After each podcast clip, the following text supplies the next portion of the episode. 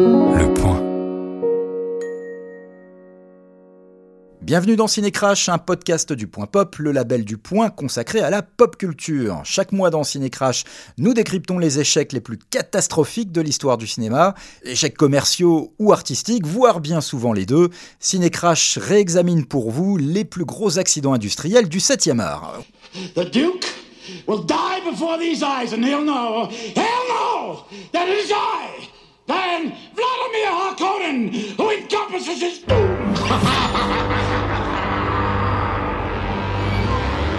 Pour ce cinquième épisode de Ciné Crash, nous examinons la triste destinée d'un bid colossal de l'année 1984, Dune de David Lynch, adaptation du célébrissime roman de science-fiction de Frank Herbert, écrit dans les années 50 mais paru en 1965.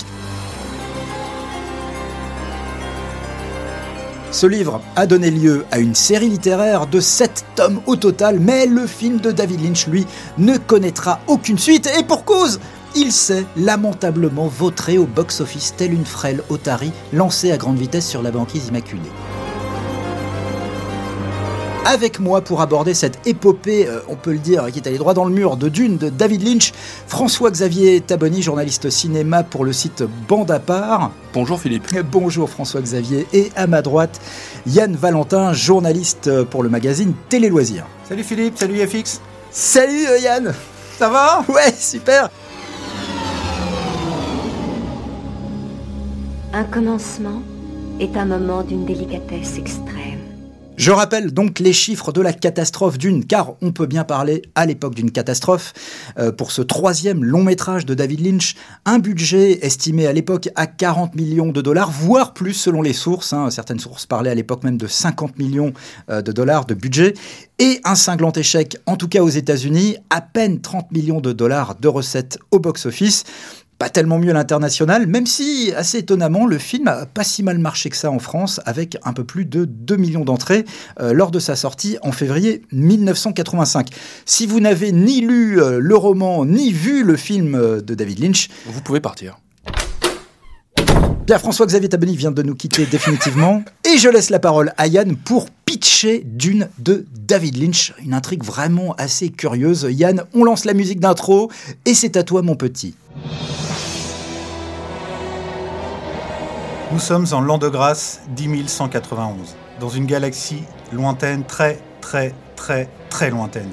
Les grandes puissances se disputent la plus précieuse substance de l'univers, l'épice. Un super combustible spatial, uniquement récolté sur la planète Arrakis, connu aussi sous le nom de Dune. Bientôt, une guerre de pouvoir se prépare pour la possession de l'épice. L'empereur de l'univers connu, Padisha Saddam IV, veut se débarrasser du duc Leto Atréide, dont la puissance et la popularité lui font de l'ombre. Jaloux, Padisha complote avec le baron Harkonnen pour piéger le duc Atréide sur la planète Dune. Le complot fonctionne, le duc est assassiné et la maison Atréide est anéantie. Mais le fils du défunt duc Leto, Paul, trouve refuge chez les Fremen, les habitants opprimés d'Arakis, qui attendent leur messie. Quelle coïncidence Paul va les mener à la révolution et va devenir le nouveau messie bidule du cosmos qui, défoncé à l'épice, a la capacité de voyager sans bouger, c'est pratique, et de casser des trucs en criant très fort, c'est pratique aussi. Alors c'était un merveilleux résumé. Yann, alors juste à un moment, je crois que tu as dit défoncer à l'apis. Je crois que c'est défoncer à l'épice, hein, bien sûr. Nos auditeurs Auront rectifié d'eux-mêmes. Bien, alors, euh, Dune de David Lynch, euh, un film totalement euh, atypique euh, dans sa filmographie, et donc l'adaptation d'un roman colossal euh, signé Frank Herbert. Dune est considéré, il me semble, hein, encore à ce jour, comme l'un des, voire même le roman de science-fiction le plus vendu de l'histoire du genre, avec euh, 12 millions euh, d'exemplaires. Ce roman de Frank Herbert euh, a remporté également euh, le prix Hugo et le prix Nebula en 1966. Ce sont les deux prix les plus prestigieux de la science-fiction. Le roman a donné lieu à une saga littéraire euh, que certains ont comparé d'ailleurs en importance à la saga Fondation d'Isaac Asimov. C'est vraiment d'une... Et là, je me tourne vers vous, camarades, et en particulier vers Yann, qui est le seul de nous trois qui a lu Dune euh, de Frank Herbert, c'est quand même un énorme pavé de science-fiction et un, un roman euh, euh, aussi important dans l'histoire du genre que de, 2001 de- d'Arthur C. Clarke ou que donc le, le cycle Fondation d'Asimov. Ouais, enfin le truc qui est impressionnant dans le, le livre Dune, moi j'ai lu que le premier, mais c'est vraiment ce mélange de mysticisme, enfin religieux assez passionnant avec une vraie relecture shakespearienne et en même temps tu es vraiment complètement dépaysé. C'est vraiment hyper prenant et hyper, ouais, hyper prenant, hyper viscéral. C'est et c'est en même temps très politique, très malin parce qu'en fait le livre est beaucoup plus subtil que n'est le film. Ah, c'est étonnant. C'est pas difficile. T'as même pas lu le livre, toi. C'est- alors, oui, euh, non, mais- Ça suffit, François. non, mais, plus- mais c'était pour dire que c'est plus subtil que le film, c'est pas difficile. Bien entendu. Bien sûr. Et donc, et c'est euh, donc le succès de ce livre absolument incroyable a suscité l'envie à Hollywood vraiment très très vite. Et euh, en 1971, le producteur Arthur P. Jacobs, connu pour avoir euh, travaillé sur la saga géniale de la planète des singes, récupère les droits et pense à David Lean, le réalisateur de Lance d'Arabie, Ah, ce qui est très logique, d'ailleurs. oui, hein. pour faire le film. On pense souvent à Laurence d'Arabie, en effet, quand on voit le film de Lynch, d'ailleurs. Et, euh, et malheureusement, euh, Arthur P. Jacobs est mort en 1973 et le projet s'est arrêté net. Ah, le con. Il y a Voilà. des gens qui abusent quand même. À la mort d'Arthur P. Jacobs, Dune, euh, le roman, a continué à faire l'objet de tentatives d'adaptation, euh, François Xavier, euh, notamment de la part d'un certain producteur français. Oui, Michel Sédou, qui, passionné par le cinéma de Jodorowsky, notamment El Topo et La Montagne Sacrée, Jodorowsky, Alejandro. Alejandro Jo- Jodorowsky, bien son sûr. prénom, bien sûr. Bien sûr, plus connu sous le pseudo de Jodo d'ailleurs. Le fameux Jodo qui lui dit, qui lui dit J'adorerais faire Dune. Un documentaire euh, très connu des cinéphiles qui s'appelle Jodorowsky's Dune et daté de 2013 raconte justement cette épopée du Dune, l'adaptation que Jodorowsky voulait tirer euh, du roman d'Herbert et qui ne s'est jamais faite. C'est vraiment devenu un mythe l'histoire de ce film euh, complètement avorté que euh, Jodorowsky aurait dû faire au milieu des années 70. Oui, c'est un peu comme le Napoléon de Kubrick, c'est ces espèces d'énormes projets comme ça qui n'ont jamais vu jour, d'ailleurs qui, euh, dans les deux cas, ont donné lieu à un, livre énorme. Alors le, Napoléon de, Kubrick a été publié, mais pas le Dune de, de Jodorowsky. Et euh, c'est oui, c'est le, genre de film fantôme qui fait fantasmer les, les cinéphiles pendant, des années, d'où le succès d'ailleurs du documentaire quand il est sorti, euh, tu le rappelais, en 2013. Ouais, le documentaire qui est signé par Frank Pavich. Et en fait, le truc qui était dingue dans le projet de Jodorowsky, c'est que, enfin, c'était déjà à la base le casting complètement farfelu euh, Ah oui. et euh, hystérique. Euh, Il y avait euh, Dali, il y avait Dans le rôle- il voulait Dali dans le rôle de Paddy Cham. euh, ouais, de, le 4. rôle de l'empereur, Orson Welles, il y avait Mick Jagger, David Carradine, et histoire d'être encore plus euh, timbré, son pauvre fils euh, Brontis. Brontis, qui devait être le héros et qu'il a entraîné pendant des années, il a torturé pour. euh, Il pour- voulait lui faire jouer le rôle de Paul Atreides de ou- Paul Atreides. Enfin bon, c'était absolument n'importe quoi. Mais, mais le, le- ce qui est sorti de vraiment ultra bénéfique et de vraiment génial dans le documentaire, c'est sa collaboration avec Dan O'Bannon, le, euh, le réalisateur de- du Retour des Morts Vivants, le scénariste d'Alien. Futur scénariste d'Alien. Voilà. Et, euh, et le scénariste et acteur de Dark Star. de Dark Star de John Carpenter. Avec, avec Dan O'Bannon, euh, Jodorowsky ont créé une équipe créative absolument incroyable avec Moebius, Chris Foss et H.R. Giger. HR Giger, Giger. à la française. hein.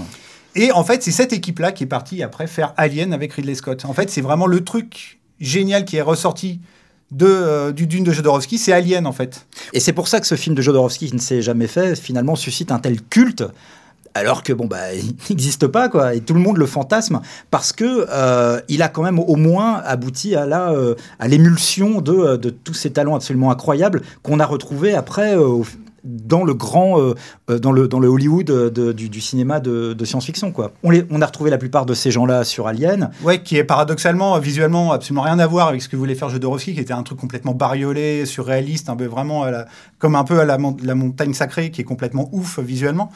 Mais euh, c'est surtout en fait le, le fameux livre légendaire dont il ne reste plus que deux exemplaires, Oui. je crois, où il y avait le storyboard plus tous les dessins préparatifs et tout. Et en fait, à la fin du documentaire, tu vois en parallèle des illustrations de Moebius en général et les applications, les- les, euh, le, le plagiat, on pourrait même quasiment dire, dans plein de films hollywoodiens comme Flash Gordon, Les Maîtres Star de Wars. l'Univers, Star, Star Wars. Wars. Enfin, c'est assez incroyable de voir que ce film, qui ne s'est jamais fait, a vraiment. Enfin, selon Jodorowsky et selon le réalisateur de Jod- Jodorowsky's Dune, quand même, il faut quand même le préciser, Oui, c'est Ah, vrai le, récit est un peu partial. hein, ouais, a un peu influé sur toute l'histoire du cinéma de SF de euh, hollywoodien. Faut un peu, faut pas déconner parce que je pense que si le film avait été fait et était sorti, je pense que ça aurait tué la SF pour 25 ans à Hollywood. ça aurait été une bouillie incroyable et ça aurait pas Un du gouffre financier, certainement. Et je pense euh, qu'on parlerait du Jodorowsky d'une du Dune de Jodorowsky aujourd'hui. Si ce film s'était fait, on en parlerait aujourd'hui, comme on parle aujourd'hui du Dune de David Ah, Lynch. grave. ça, ça a bien trouvé ça, mon vieux. C'est pas pour rien qu'on embauche des petits jeunes comme ça, c'est qu'ils nous sortent des trucs qui nous font, qui nous vrillent le cerveau. Et je parle avec un accent québécois. Euh, en, en gros, le Dune de Jodorowsky ne s'est pas fait donc.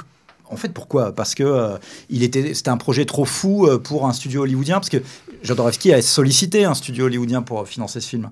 Eh ben, je me, me souviens plus pourquoi le film ne Bah, s'est pas parce fait que au bout du c'était compte. trop cher. C'était Oui, un c'était- pauvre voilà. budget de Oui, 15 puis, il, il- pardon, il voulait faire un film de 12 heures aussi. euh, Enfin, à un moment, euh, Jodorowsky a annoncé qu'il voulait faire un film de 10 ou 12 heures, donc il a dû finir par faire peur un peu à ses Ouais, et producteurs. surtout avec un budget de 15 millions de dollars qui est manifestement vraiment, vraiment, vraiment, vraiment, vraiment sous-estimé. Et donc, même avec ça, avec euh, le storyboard, avec euh, tout euh, expliqué de A à Z comment ils allaient faire, il manquait 5 millions de dollars, ils les ont jamais eu, donc ils ont arrêté. Bref, ce Dune-là de Alejandro Jodorowsky ne se fera jamais, quelque part, heureusement. Et finalement, euh, eh bien, c'est un certain euh, Dino De Laurentiis que les cinéphiles des années 60, 70 et 80 connaissent bien. Ce producteur, Dino De Laurentiis, qui va récupérer l'affaire, qui va racheter les droits de Dune en 1978 entre-temps est sorti Star Wars en 1977. Euh, Star Wars, donc, dont le, triomphe planétaire a vraiment plus que jamais rendu la science-fiction euh, à la mode. Euh, Dino De Laurentiis, euh, en gros, on lui doit des, des films assez connus du grand public.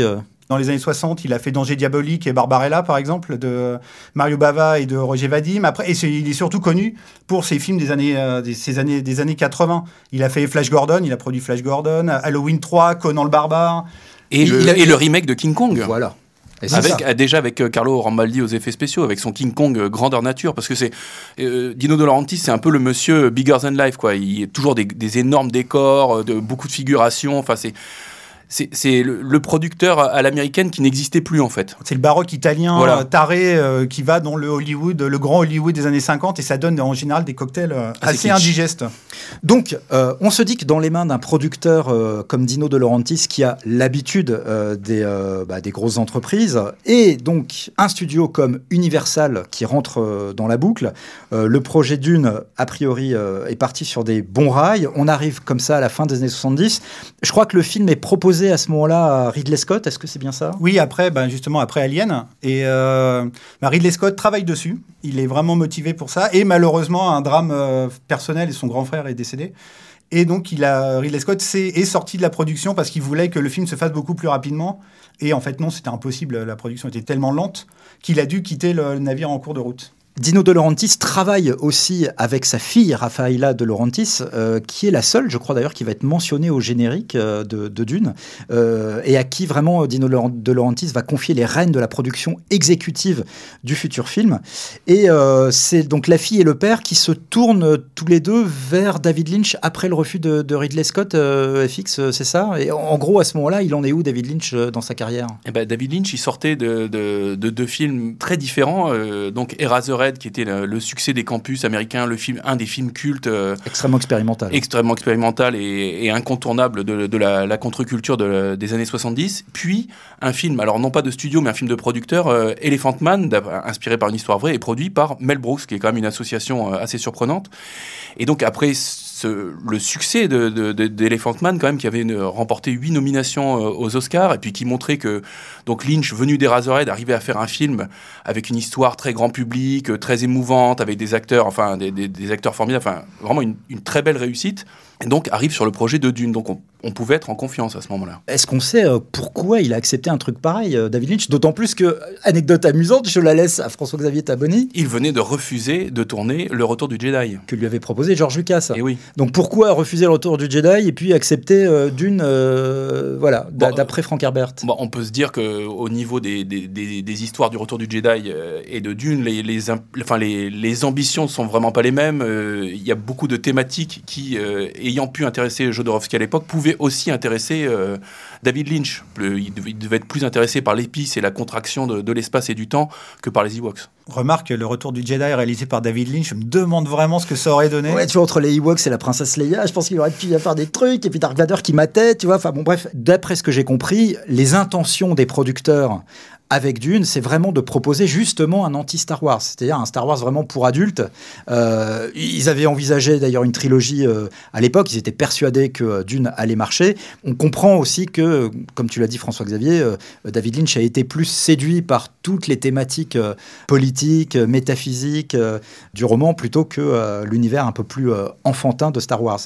À partir du moment où David Lynch accepte de faire Dune, euh, donc là, on est au début des années 80. Ça va être quand même euh, compliqué pour lui. J'ai l'impression qu'il a dû réécrire plusieurs fois le scénario. Bah, dès le début, c'est un peu euh, la, la gestation est un peu ardue. À la base, il est, je crois qu'il coécrit avec les, ces deux scénaristes de- d'Elephant Man, mais après, il n'est pas du tout satisfait du résultat final et il n'y a plus que lui qui fait le scénario, euh, le scénario du film. J'ai- lu qu'il avait écrit au moins six versions préalables du scénario avant d'arriver à une version définitive de euh, 135 pages prête à tourner. Ouais, parce que Voilà. vraiment euh, condenser euh, Ah Dune en, un film de deux heures, c'est de la folie 2h15, furieuse, ouais. quoi. Bah, il fallait Et- de l'épice. Ouais, et beaucoup, beaucoup. Alors attends, il y a, Et bah, parce que l'épice contracte le temps, ça permet de voyager sans. Tu vois, c'est. Alors on est, on est quand même dans du très high level pour ce cinquième numéro de Cinécrash. Merci François Xavier. Vous êtes sur le point d'entrer dans un monde où l'imprévisible, Bien des dangers existent sur Arrakis. l'inconnu Un extraordinaire secret a été préservé par les hommes de cette planète. et l'incroyable se rejoignent. Le tournage de Dune débute le 30 mars 1983 à Mexico, au- dans les studios de Churubusco, qui sont réputés, euh, à l'époque en tout cas, pour être les plus vastes d'Amérique latine, sinon du monde d'ailleurs, Euh, avec le désert. Il y a un désert à seulement quelques dizaines de kilomètres de là, désert qui va servir de décor naturel euh, pour les scènes du film qui se déroulent sur la planète Arrakis, où est, planète où est récoltée la fameuse épice. Euh, les prises de vue vont se terminer le 9 septembre 1983 et David Lynch et son équipe vont vraiment en baver. Alors c'est vraiment une, une, une entreprise d'envergure. hein. Euh, on est vraiment dans de la très très grosse production avec euh, plus de 80 euh, euh, plateaux répartis sur 16 studios, une équipe de plus de 1700 personnes.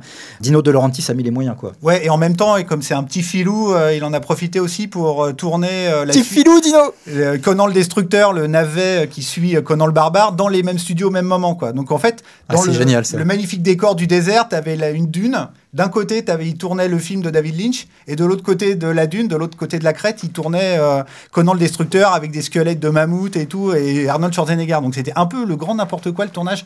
Il y avait, euh, bon, il y a, ils ont été malades, il y avait de la corruption. Enfin, c'était vraiment, vraiment un peu la folie, euh, la folie totale.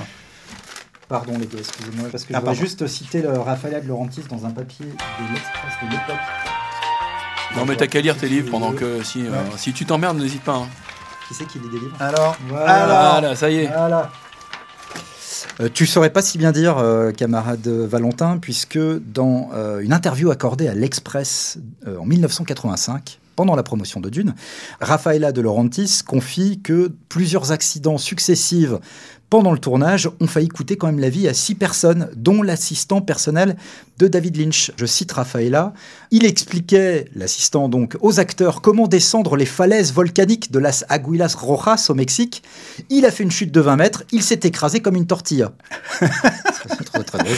c'est drôle. Euh, voilà. Et alors, euh, dans la même interview, hein, Rafaela euh, rappelle aussi que euh, Jürgen Prochnov, qui joue dans le film le rôle du père de, euh, de Paul Atreides, le duc Leto, le jour de la mort de son personnage, une lampe d'une demi-tonne s'est décrochée du plafond et a manqué de l'écraser. Après une nouvelle prise, son maquillage a pris feu, il s'en est sorti avec un trou dans la joue. Vous me direz, c'était dans le script. Bon. Bon, je passe, euh, il y a d'autres anecdotes comme ça sur toutes les galères. En effet, t'as dit Yann, euh, bon, l'équipe a été malade, euh, ils sont chopés de la tourista, les hépatites diverses, etc.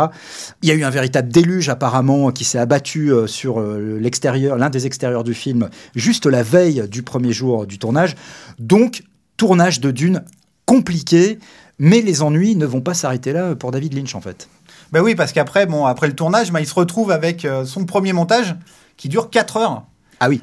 Et donc, il, pr- propose- il présente ça au De Laurentiis, et bon, moi, ça pose un peu un problème. Donc, il, commence, il arrive à le réduire à 3 heures, mais ça suffit toujours pas, parce que pour le- l'exploitation euh, mondiale, il faut un truc de 2 heures. Donc, il arrive, euh, le film est massacré à la tronçonneuse, euh, réécrit, il y a même des scènes qui sont retournées, il ré- il, parce que le film était... Ah, il fait déjà, on fait des reshoots. Déjà, le film était déjà un peu incompréhensible. Donc, il y a une nouveau, nouvelle actrice qui arrive, c'est Virginia Madsen, qui fait la princesse euh, qui, euh, fait, qui présente le film. À la base, la, c'est la fille de, de l'empereur la Padisham fille de l'empereur Padishan. Et elle remplace une actrice australienne qui s'appelle euh, Anne-Louise Lambert, qu'on avait vu Panic à Hanging... Pique-nique à Hanging Rock de Picnic Peter Hanging Weir. Rock, pardon.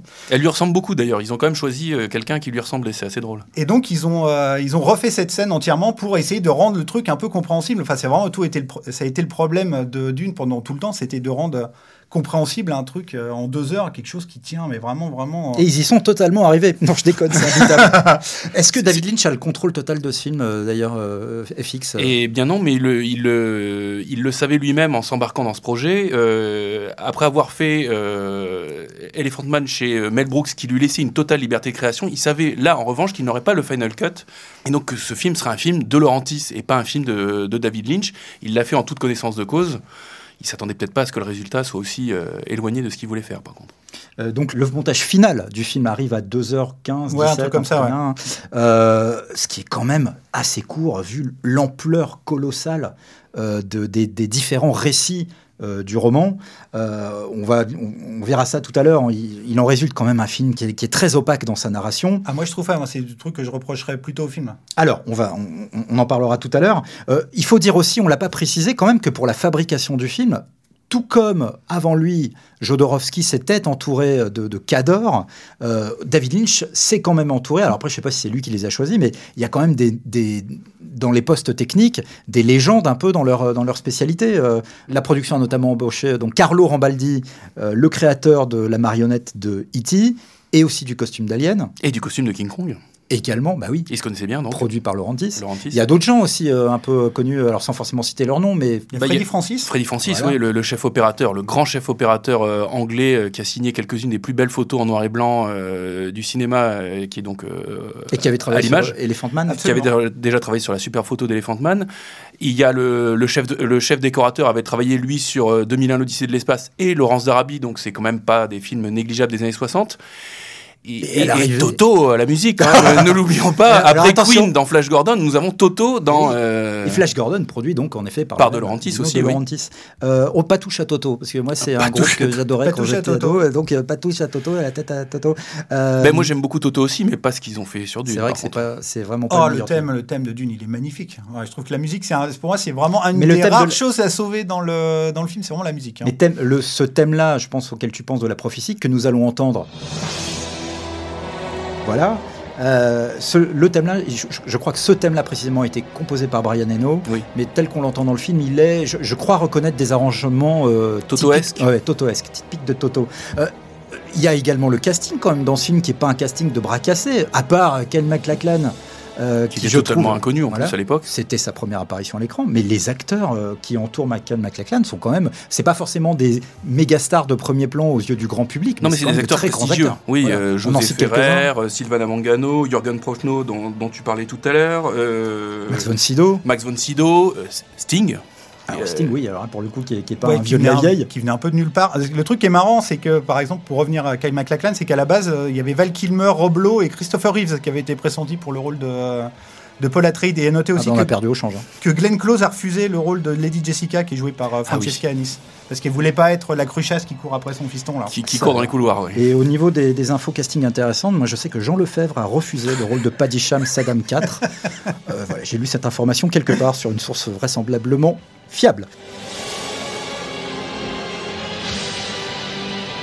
Bien, alors le film Dune sort le 14 décembre 1984 aux États-Unis. Euh, il sort le 6 février en France.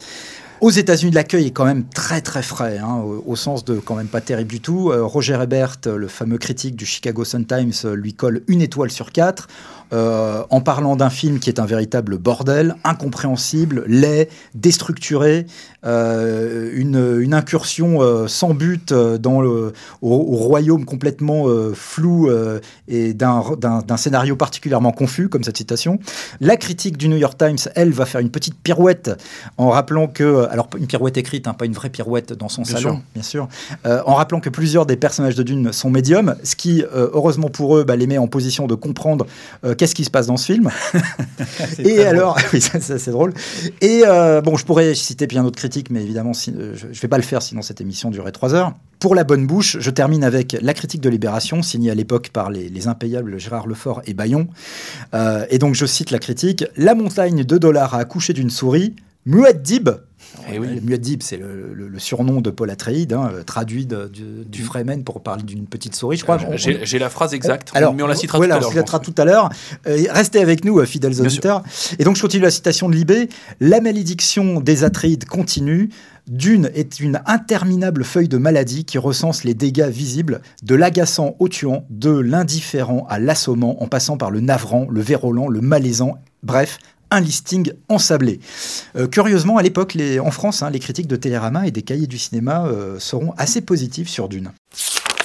J'en arrive un peu, messieurs, au cœur du concept de Cinécrash qui est pourquoi le film va à ce point se planter.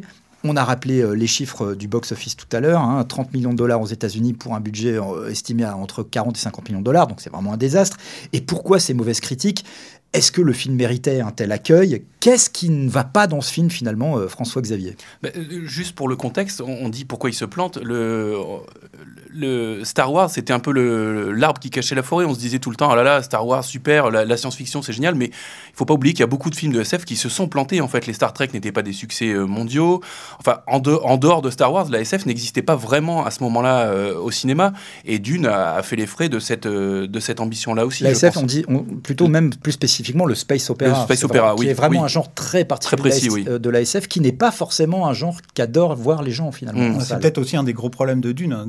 Transformer Dune, qui est de la science-fiction en space opéra, était déjà à la base un- une, Une mauvaise idée. très mauvaise idée. Et, euh, et euh, Dino De Laurentiis avait déjà essayé de rivaliser avec Star Wars avec Flash Gordon Avec Le- beaucoup plus de succès. et avec euh, oui, beaucoup, enfin pas beaucoup, mais espèce de SF disco complètement taré et tout, mais vraiment pour le coup qui, qui était plus proche du matériau original. Déjà avec Max von Sydow, quand même, qui n'a pas eu peur de revenir sur Et c'était ouais, c'était rococo, doré, complètement hystérique, avec des transparences dégueulasses et tout. Mais en même temps, et donc Dune, c'est la version euh, auteur, euh, grand, auteur de ça, sérieuse de ça. Enfin, Et- sérieuse qui se veut, sérieuse, parce qu'à l'écran, c'est plus très sérieux finalement. Oui, et alors Yann, manifestement, t'es pas d'accord, mais moi je trouve qu'il y a un très gros problème de narration dans ce film. C'est-à-dire que dès qu'on voit ce plan d'ouverture avec euh, ce plan fixe sur Virginia Madsen qui plante le contexte, et qui nous expose un peu les forces en présence. euh, D'ailleurs, ça me rappelle, ça, m'évoque pas mal euh, Game of Thrones, je trouve, ces, ces histoires de, de- de- de maisons rivales dans l'espace. Euh, je, je trouve que le film n'est jamais clair dans, dans sa façon de raconter les choses. Je pense qu'il devait résumer à chaque fois 30 ou 40 pages de, de, de romans aussi en quelques phrases. Donc forcément, on perd en, on perd en clarté, même si l'intrigue est assez linéaire au bout du compte. Mais hein. oui, c'est ça le truc, c'est qu'en fait, il arrive à rendre euh, complètement incompréhensible un truc qui est super linéaire et qui, pour le coup, est hyper pauvre. En fait, c'est c'est un truc très très paradoxal, je trouve. Ça, c'est tu comprends rien à un truc ultra linéaire. C'est vraiment, euh, c'est très, c'est ultra shakespearien, ultra classique. C'est de la trahison. euh, T'as le fils d'un d'un prince trahi qui se venge. C'est tout. Ça raconte que ça. Quoi. Oui, Sauf mais- qu'il nage ça dans des délires mystiques. euh. Et voilà, mais c'est une question de vocabulaire aussi. Il y a trop de personnages, trop de vocabulaire, trop Et de noms inconnus. mots, Et ça aussi, je pense, ça a re- Oui. refroidi le grand public à l'époque. Quisat Aderach Landsrad, l'ordre du Bene Gesserit, qui est l'ordre des, des- des espèces de dames euh, un peu. Mais ça, euh, ça, c'est les défauts du space opéra. Enfin, il y a, c'est l'espèce de, de, de- de vulgate euh, qu'on entend dans les Star Trek aussi, où il y a tout, plein de termes Oui. qui sont censés justement nous éloigner de notre quotidien et qui font que parfois c'est assez imbitable. Quand oui, même. mais George Lucas s'en était beaucoup mieux sorti Bien avec sûr. les mots choisis dans Star Wars, Bien qui, sûr. ont, qui ont vraiment, eux, en revanche, une résonance euh, immédiate, Immédiate, un impact euh, immédiat. Qu'est-ce qu'il y a d'autre qui, qui va pas euh, dans ce film, finalement? Moi, je me suis un peu marré toutes les cinq minutes hein, en, en revoyant le film, Bah, euh, mais c'était vraiment pas volontaire, je pense. La, la liste est longue, mais euh, pour moi, déjà, enfin, il y a quelque chose de thématiquement, on peut dire, qui fonctionne, c'est-à-dire que tout est figé, de la mise en scène de David Lynch aux acteurs, tout est extrêmement raide en fait. Les, tout le monde est raide comme, euh, comme un piqué. A- Tu, tu dis que tu trouves que ça fonctionne Oui, enfin que ça fonctionne. Euh, Je veux dire, c'est cohérent dans sa, dans sa, dans son ratage, si je puis dire. Euh, je comprends mieux. les acteurs sont souvent assez inexpressifs et raides et euh, la mise en scène de Lynch est enfin ce sont des ce sont des tableaux la caméra bouge assez peu euh, des tableaux qui se veulent monumentaux en plus alors avec le recul euh, de, de- de 35 ans bah, les, les transparences maintenant on les voit beaucoup surtout en HD ça, elles sont elles sont quand même pas très très belles On les voyait déjà à l'époque. hein. on les voyait déjà j'imagine mais ça ça ça s'arrange pas avec l'âge Alors pour nos auditeurs qui ne s'y connaissent pas trop en effets spéciaux, quand on parle de transparence, c'est lorsque, quand vous voyez qu'un effet spécial euh, est complètement raté. Quoi. Quand vous voyez qu'un un vaisseau sur un fond, sur un ciel, par exemple, Se est juste découpe une très, très ma- mal. se découpe très très mal et, et qu'on voit très bien que c'est une maquette. Quoi. Voilà. On voit l'ambition d'ailleurs, on voit les, les foules de, de figurants, on voit les décors euh, démesurés. Enfin, Il y a quelques plans larges très impressionnants. oui, qui fonctionnent bien quand même. Oui. Et puis d'autres complètement ratés. Là, à l'exemple du, du verre orange dans sa, dans sa capsule, là, qui s'envole à un moment. euh, Ah oui, le navigateur. le navigateur, Ah oui, qui s'envole comme un petit étron comme ça, euh, Mais en ça plan aussi, très c'est très large. c'est un exemple euh, typique de ce qui ne fonctionne pas dans Oui. ce film. C'est que euh, la- cette créature qu'on voit dans la, dès la première scène du film, moi j'ai appris après coup en fait que c'était en fait un, anciennement un humain qui a muté suite qui à avait mangé beaucoup trop de popcorn. et, de, et notamment de, de pisse, enfin d'épices. D'épices, bien sûr. Voilà. Et moi, pour- paradoxalement, je trouve que c'est là où tu retrouves David Lynch. C'est quand tu vois, par exemple, euh, la- cette scène avec la guilde qui arrive à la cour, qui menace euh, l'empereur. Je trouve que là, on est vraiment, euh, on est dans de l'espèce de SF euh, steampunk. Second Empire, foutraque, euh, vraiment dé- complètement déglingo, un peu à la Terry Gilliam d'ailleurs. Tu, tu peux penser euh, vachement un peu à, à ce qu'il a fait après ou même avant. Et ça, pour le coup, là, tu retrouves David Lynch. Par contre, dès qu'il essaye de faire euh, des- du grand spectacle, euh, des scènes de combat, là, alors là, il n'y a plus personne. Mais on sent qu'il y croit pas en fait. C'est pas ça. C'est effectivement c'est pas ça son truc. C'est plutôt les, les choses malaisantes ou alors le travail sur le son. Il y a une histoire de de- de- d'ordinateurs qui se battent à un moment où il parle de bataille sonore, bataille de son. Ça c'est vraiment des idées typiquement euh, typiquement lynchiennes Oui, ce qui n'était pas dans le livre. et qui ne sont pas dans le livre et qui sont mais par contre qui ne sont que des petits détails dans le film en fait. C'est c'est pas du tout ce qui prend de l'importance euh, Ouais, au puis final. les autres trucs lynchiens, c'est vraiment les, tous les flashs euh, que tu peux voir visuels. Il y a un moment où tu as été un bébé dans le ventre de Lady Jessica. Ce plan est absolument hallucinant. C'est un plan totalement lynchien, mais effectivement, qui tombe complètement comme un cheveu sur, Sur la, la soupe, oui. En- dans le en- film. Quoi. En fait, c'est vraiment incroyable ce film, comment il alterne des, en effet, quelques fulgurances euh, qui, qui tout d'un coup te sortent de ta torpeur, avec des moments profondément nanars. T'as t'as vraiment l'impression, malgré le budget colossal du film, que tu es en train de mater une série Z. L'effet spécial des espèces de boucliers Ah, la magnétique ah que les mecs activent euh, avec leurs poignets, c'est encore pire que dans les trucs de- du dessin animé Ulysse 31, quoi. Tu vois, c'est, mais c'est d'une laideur. Ouais, c'est de la fausse 3D. Enfin, c'est absolument Et tu ignoble. te demandes où est Ouais. passé le pognon en fait. C'est ça qui est incroyable. Ce film a coûté quand même nettement plus cher que n'importe quel Star Wars.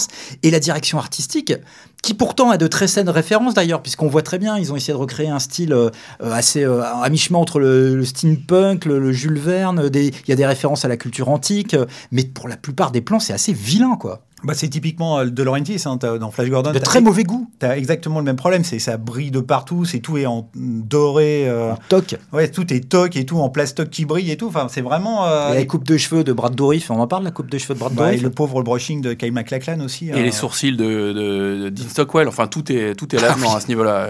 Et les, figurants, les figurants à moustache et tout, les mecs qui sont les Mexicains, qui ont absolument, manifestement rien à battre d'être là, c'est absolument génial. En fait, effectivement, tu rigoles beaucoup quand tu vois le film.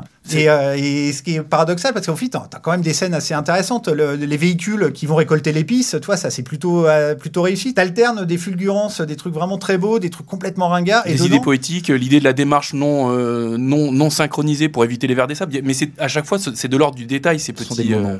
C'est des, des petits moments, quoi. Et puis c'est surtout tout est balayé par le, le côté euh, Jésus-Christ de l'espace, euh, neuneux, euh, hyper euh, euh, vraiment débile. euh. Oui, ces évocations de Dieu, alors qu'on est dans un, dans un univers euh, extrêmement éloigné qui n'a rien à voir avec la Terre. On voit des vaches, on voit des chiens. Et maintenant, la prophétie. Quelqu'un répondra à l'appel. C'est par la voix du monde du dehors que viendra la guerre sainte salvatrice, le djihad. Il purifiera l'univers et nous mènera hors des ténèbres. Et c'est très étonnant cet aspect religieux du film. Il y a vraiment des références carrément au Coran. Enfin, on entend parler euh, dans, dans le film de djihad, de guerre sainte. Paul Atreides prend un, un nom de combat, hein, euh, euh, comme s'il pouvait s'appeler Abou Mazen. euh, Mm. Voilà. Et, et donc son nom c'est Mouaddib. Les origines de ce nom, euh, Mouaddib, tu les as notées euh, Bien sûr, cher, euh, François-Xavier. et Je, je- vais meubler le temps que tu les retrouves. Je rêvais de le dire de- depuis, depuis plusieurs heures. Comment appelez-vous l'ombre de la souris dans la seconde lune? Et là, on lui répond Mouadib. Ce qui est logique. C'est beaucoup plus court en plus Eh ben, c'est, euh, oui, tout à fait, oui. et beaucoup plus éclairant. Nous, nous, nous coucherons, nous nous coucherons moins bêtes euh, Ça ce soir. quand tu t'appelles, tu dis je m'appelle l'ombre de, De la souris dans, dans la, la deuxième lune. lune. C'est d'une poésie. euh, Ah, puis alors, attends, en boîte, là, tu fais un carton avec ça. hein. tu pécho, tu pécho. Euh, je voulais juste qu'on dise un mot euh, sur le personnage quand même du baron Harkonnen, qui, moi, je trouve, est une des réussites du film, joué par Peter Macmillan. Bah oui, c'est, un, la- personnage terrifiant, c'est le grand méchant du film. Macmillan. Kenneth Macmillan, pardon. Bien sûr. Et qui est ce, ce traître Non, Fate, je ne te dirai pas ni qui il est, ni quand nous lancerons l'attaque. Sache seulement que le duc mourra devant ses yeux-là, et il saura, oui, il saura que c'est moi, le baron Vladimir Harkonnen, l'agent du sombre destin qui l'attend. Bah, c'est là où tu vois aussi euh, David Lynch vraiment quoi. C'est vraiment la planète euh, Harkonnen, elle est complètement dingo. Mais en même temps, il a eu aussi des gros problèmes avec la représentation de ce personnage-là, qui est un personnage manifestement homosexuel. Y a une scène où il tue un jeune éphèbe qui est vraiment une, Cette scène est atroce. hein. une Enfin, allégorie enfin, d'agression sexuelle, euh, littéralement. Et il a eu des gros, gros problèmes à la sortie du film. Il y a des journalistes qui l'ont attaqué en disant que c'était une scène totalement homophobe et tout. Bah, Parce qu'il oui, y avait il- une description de l'homosexualité. Le mec, il est gros. Il, est malade en plus, il, a est des pustules malade. alors qu'on on commence à parler du sida. Enfin, c'est quand même. euh, Il s'est fait vraiment, le film s'est fait attaquer aussi là-dessus. Alors pour là, je trouve le- ça complètement grotesque. Mais en même temps, c'est au- aussi ringard, euh, ces espèces de gang de rouquins punk avec les yeux cousus et tout. Enfin, Ah, puis c'est alors, je trouve qu'il ressemble un peu à Coluche, le baron Harkonnen, un Coluche dé- décoloré qui aurait pris 30 kilos. Et son sbire qui est joué par Paul Smith, le, le- le méchant maton de, de Midnight Express, qui passe son temps à riconner euh, comme s'il était dans Midnight Express, enfin qui joue extrêmement mal quand même, euh, même quand il mange un morceau de vache. euh, Et Sting. et Sting. Et Sting, donc, Sting qui en était slip. encore à l'époque membre du groupe Police et Ouais. qu'on découvre oui, en slip de, de- de cuir, euh, latex, enfin pas, non, pas latex, plutôt cuir. euh, J'ai pas touché, je hein. peux pas dire, mais En fait, euh, cette scène, elle est marrante parce que effectivement, il sort d'un hammam avec un magnifique slip en cuir avec une espèce d'aile d'aigle stylisé euh, sur le devant. Et en fait, pour la petite histoire, c'est qu'à la base, il devait sortir nu de cette, du hammam et il avait accepté d'être euh, filmé nu, Sting. Et c'est la production, euh, au moment du tournage, qu'on dit ah bah non non, on va quand même pas le faire. Et donc ils ont trouvé en catastrophe un slip. ils ont construit, ils ont fabriqué en catastrophe ce magnifique slip inoubliable avec Sting qui sort. vraiment, cette scène est absolument hallucinante. C'est à hurler de rire. Cette scène dont tu parles, Yann, est la scène que tu voulais retenir pour euh, symboliser pour toi tout ce qui déconne avec ce film, euh, Ouais, enfin, c'est qui illustre, qui reflète bien un peu euh, Ouais. le côté nanardesque. Oui, voilà, c'est ce qui symbolise vraiment le côté euh, vraiment what the fuck du film. C'est pas les trucs à sauver, c'est vraiment le, c'est une scène totalement incroyable qui n'a absolument rien à voir. Là. Tu la mets, tu la mets pas, c'est pareil quoi. Mais cette scène est folle. De toute façon, Sting est fou dans le film. Oui, il joue très très mal d'ailleurs. hein. Euh, François-Xavier, quelle est toi la scène que tu as retenue euh, pour, euh, qui te paraît vraiment à l'image de Dune et à l'image de l'échec artistique de Dune? Alors, moi, c'est une scène plutôt surprenante, c'est celle du début dont tu parlais tout à l'heure, la narration faite par Virginia- Virginia Madsen, qui pouvait donner de faux espoirs, puisque c'est la, la- le Dune commence comme Elephant Man s'arrêter, c'est-à-dire c'est un visage de femme sur une surimpression de, de, de- de ciel de nuit étoilé qui s'adresse au spectateur en fait. Et donc pendant quelques secondes, on peut se dire ah ben voilà, on est en train de regarder un film de David Lynch. Et ça ne dure pas très très longtemps malheureusement. Et donc ça illustre vraiment pour toi l'incohérence euh, totale euh, du film? Bah, ça, ça, ça participe de son côté décousu en fait, parce qu'on voit bien qu'elle est rapportée un peu comme un cheveu sur la soupe cette scène. Ensuite, on a les, les plans sur les planètes. Enfin, on, nous- on nous raconte, on essaie de nous raconter un peu comme plusieurs fois dans le film d'ailleurs, en 10 secondes, ce qui a dû prendre 30, 40 ou 50 pages dans, dans le roman. Et cette, cette volonté de rendre clair des, des enjeux complexes et, et c'est raté finalement, je trouve. Et puisque vous me l'avez pas demandé, mais je vais le dire quand même, moi perso, la scène qui me fait hurler de rire dans ce, film, euh, mais là encore, je crois pas que ce soit volontaire, euh, c'est quand on est sur la planète Arrakis et que euh, les Harkonnen sont en train de foutre la pâtée aux, Atreides et, reprennent le pouvoir. Et t'as Patrick Stewart, et c'est le chaos autour de lui. Patrick Stewart, donc qui joue le rôle d'un des alliés du duc de Leto, du duc Leto. On le voit débarquer au milieu de, ses troupes et il crie Vive le duc Leto avec un petit bichon dans les bras. Euh, c'est ridicule. Et il y a des tas de trucs comme ça dans le film où tu te dis Mais pourquoi? Vous, êtes fous, les gars La, voix off de Max von Sydow quand ils sont euh, dans le vaisseau, à un moment qui, réfléchit à tout ce qui se passe. Et alors, il on voit Max von Sydow qui prend un air concerné comme ça et il dit peut-être est-ce un allié, peut-être est-ce un ennemi, peut-être est-ce autre chose? On dirait du OSS Avec, 117. euh, avec ses yeux en sur impression bleue, enfin c'est. euh, Ouais, la VF en plus aide pas, mais c'est aussi un des gros gros problèmes du film, c'est toutes les voix off permanentes, les monologues intérieurs, mais complètement idiots. En plus, je trouve Ils que ça sont très dessert, ridicules, quoi. ça dessert complètement. Ils essaient, ça se veut explicatif et ça l'est pas Et du ça, tout. oui, ça ça t'embrouille alourdit, encore un peu ça plus. alourdit un peu Mm. plus, oui. Un voyage spectaculaire à travers les merveilles de l'espace et les mystères du temps. Des limites de l'incroyable. Frontières de l'impossible. Dune, le chef-d'œuvre de Frank Herbert, vient enfin d'être porté à l'écran. Bien, alors 34 ans après la sortie de Dune, est-ce qu'il convient de réhabiliter le film? Est-ce que c'est un échec injuste? Est-ce que le film s'est bonifié avec le temps? Et est-ce que vous lui voyez une cohérence dans la filmographie euh, de David Lynch? Ça fait beaucoup de questions. Alors, à laquelle, euh, par laquelle commençait l'échec injuste Non, il n'est pas surprenant en tout cas, puisque le, le- le public qui cherchait de la, de la science-fiction d'évasion, euh, forcément, ne, pouvait pas se retrouver dans un projet aussi, aussi baroque, aussi bordélique et aussi, euh, Mais qu'il aussi raté. mais est-ce qu'il s'est bonifié avec le temps euh, Aujourd'hui, quand on le revoit aujourd'hui, est-ce que c'est toujours le même ratage ou, Je crains que non. Moi, je, je- je ne l'ai pas découvert en salle, mais je l'avais vu quelques années après à la télévision et j'en j'en avais une approche. Justement, à ce moment-là, je m'étais dit, tiens, les critiques ont été quand même assez, assez dures avec ce film. Je, je lui trouvais euh, quelques points intéressants, mais j'étais plus jeune à l'époque. Et je dois dire qu'en le revoyant euh, très récemment, je, je me dis que non, cet échec est, est compréhensible. Ah, Moi, je l'avais vu à sa sortie. J'avais adoré, mais bon, pareil, j'avais 12 ans. hein. Mais euh, déjà donc- des goûts pourris à l'époque Et hein, effectivement, j'ai aimé ce film très longtemps, sans l'avoir revu. Et je l'ai revu. Et c'était fini. Parce que c'est juste pas possible. En fait, tu- moi, je suis un énorme fan de David Lynch. Et effectivement, c'était vraiment pas fait un film, pas un film fait pour lui. Je pense même que s'il avait eu le Final Cut, ça aurait été encore plus n'importe quoi. Mais euh, juste pour finir sur euh, là-dessus, je vais juste vous citer euh, David Lynch dans une interview des Inrocks en 2011 où il parle de Dune. Il dit J'aime à dire que mes films sont mes enfants et qu'il est hors de question que je les mette en rang pour choisir celui que je préfère. Je peux vous dire en revanche que l'un d'eux me cause beaucoup de soucis. Dune. C'est celui qui me tourmente le plus. Je n'avais pas le final cut et le film ne correspond pas à celui que je voulais faire, que je devais faire. Ça a été une grande leçon. Le plus troublant, c'était que j'étais persuadé dès le départ que cette super production me laisserait un goût amer, mais j'ai voulu vérifier et en effet, j'ai vu. J'ai vu que désormais, je n'accepterai plus que des projets où je garderai le contrôle, que plus jamais je ne me laisserai traiter comme une pauvre marionnette. C'est vraiment, il a vraiment un rapport euh, très euh, Ah oui, oui, euh, très, euh, triste, mais en même temps, il renie pas. C'est pas, c'est pas Fincher avec Alien Cube où il veut absolument plus en entendre parler, quoi. Non, non, mais oui, ça a fait partie. C'est un film qui a fait partie de son expérience de metteur en scène, une expérience douloureuse. Mais euh, c'est une citation assez touchante. Euh, Je vous remercie, mon vieux, de l'avoir apporté avec vous. On a tous euh, versé cette petite larme que nous partageons avec vous, chers auditeurs.